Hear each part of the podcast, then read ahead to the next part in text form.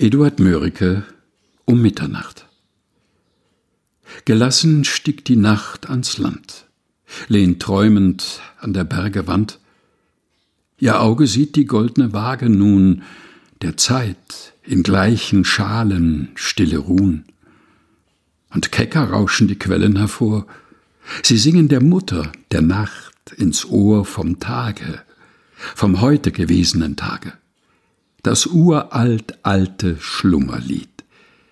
Sie achtet's nicht, sie ist es müd, ihr klingt des Himmels Bläue süßer noch, der flücht'gen Stunden gleichgeschwungenes Joch.